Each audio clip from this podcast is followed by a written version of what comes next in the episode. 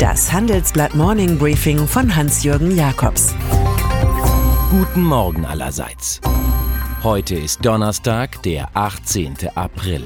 Und das sind heute unsere Themen. Deutsche Konzerne auf Sinnsuche. Huawei-Gründer wettert gegen Märchen der USA. PR-Spektakel mit Müller-Report. Tue Gutes und rede darüber. So lautet der Standardsatz von Public Relations für Wirtschaftsmenschen. Was aber ist gut? Christen, deren Gottes Sohn vor fast 2000 Jahren ein leeres Grab in Jerusalem hinterließ, befolgen die zehn Gebote. Aber Akteure in den Firmen, da befällt manchen längst der ketzerische Gedanke, Renditerekorde pro Quartal seien doch eine ärmliche Raison d'être. Und weil zudem die Homeoffice Work-Life-Balance Generation der Millennials unentwegt genau diese Sinnfrage stellt, haben Firmen ein neues Nest gefunden. Im PowerPoint Esperanto nennen sie es Purpose.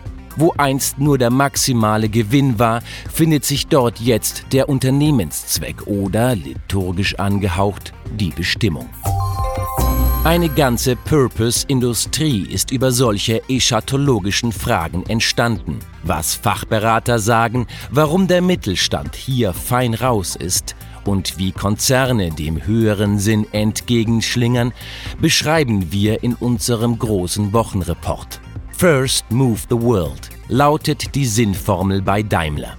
Sie fasst Pionierwesen, Mobilität und Globalismus in vier Worte nicht aber Dieselabgasbetrug.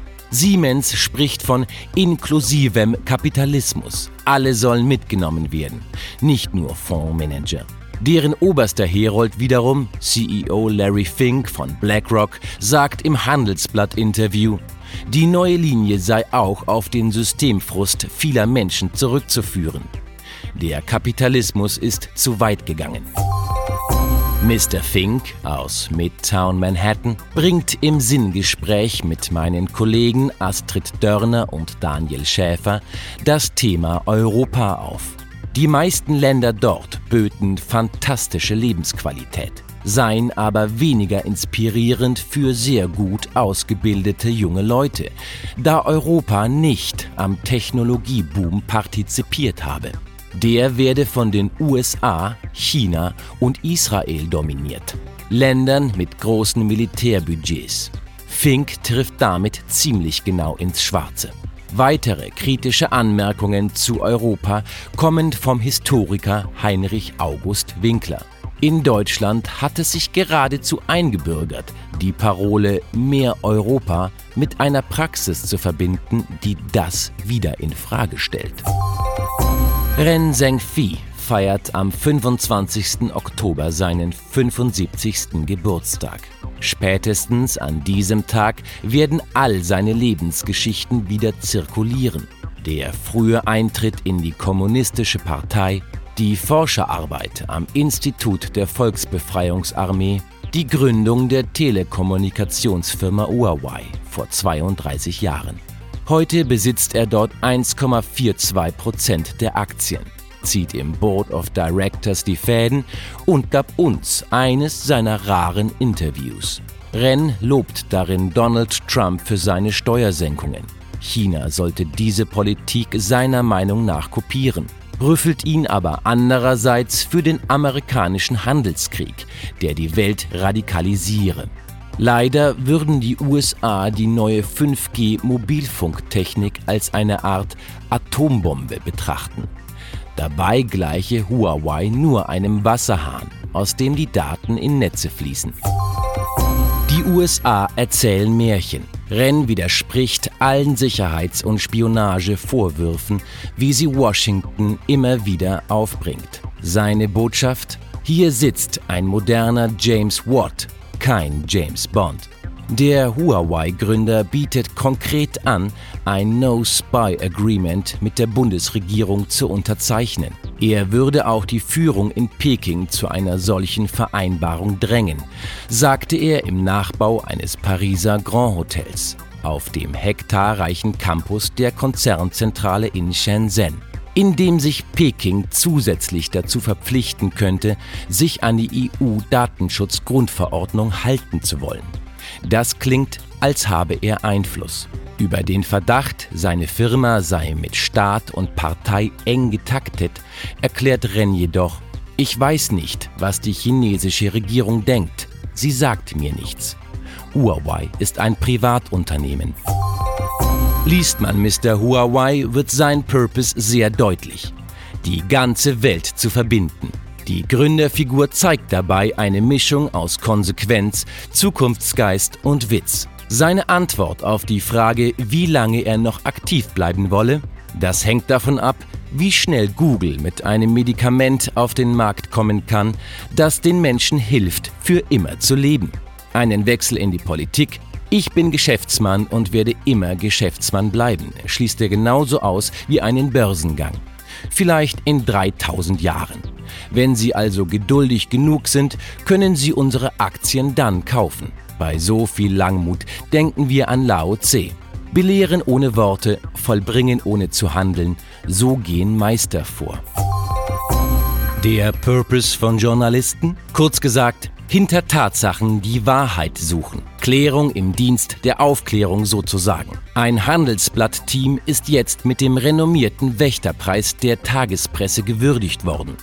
Für eine Artikelserie über die Abgasschummeleien bei VW. René Bender, Markus Fasse, Mona Fromm, Alina Lirz, Sönke Iversen, der Leiter des Investigativteams, Jan Keuchel, Stefan Menzel, Martin Murphy und Volker Vogtsmeier werden für die Beschaffung und verständliche Auswertung von 12.000 Seiten interner Dokumente gewürdigt. Wo die Transparenz aus Firmenraison endet, beginnt Journalismus. Eine tiefe Spur des Geldes, die zog der brasilianische Baukonzern Odebrecht durch Lateinamerika.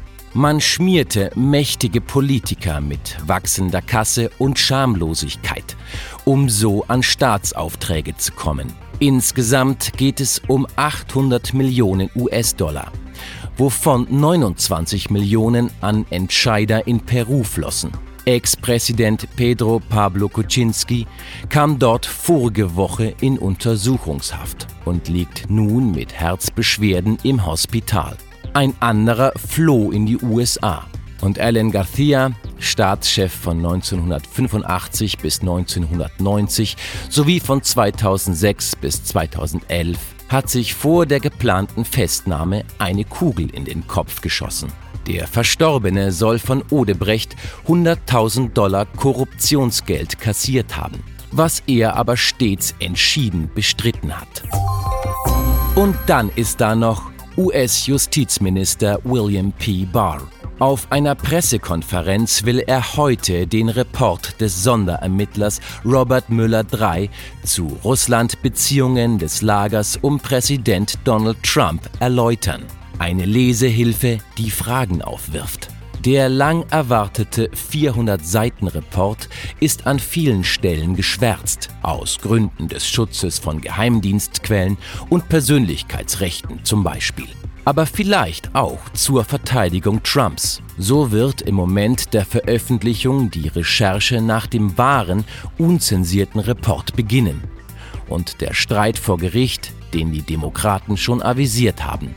Mitglieder des Müller-Teams beschweren sich intern über die eingeschränkte Informationsweitergabe. Ihr Purpose ist nun mal nicht der des Präsidenten. Ich wünsche Ihnen ein fröhliches Osterfest mit viel Selbstbestätigung. Denn wer Ostereier versteckt, findet sie auch. Es grüßt Sie herzlich Hans-Jürgen Jakobs. Hören Sie nun noch unsere Highlights der Woche. Unsere Persönlichkeit der Woche ist La Notre-Dame. Die französische Kathedrale brennt und die ganze Welt nimmt Anteil. Jetzt wird ihr Wiederaufbau zur globalen Herzensangelegenheit. Die Zahl der Woche ist 500 Millionen. Über 500 Millionen Euro Spendengelder sind binnen zwei Tagen für den Wiederaufbau der Kathedrale von Notre-Dame zugesagt worden. Das Zitat der Woche kommt von dem lettischen Regierungschef Christian Skarins. Im EU-Parlament in Straßburg sagte er in seiner Rede zur Zukunft Europas, die EU ist nicht perfekt und wird dies auch niemals sein, bestimmt nicht. Aber sie ist mit Sicherheit das Beste, was ich mir vorstellen kann.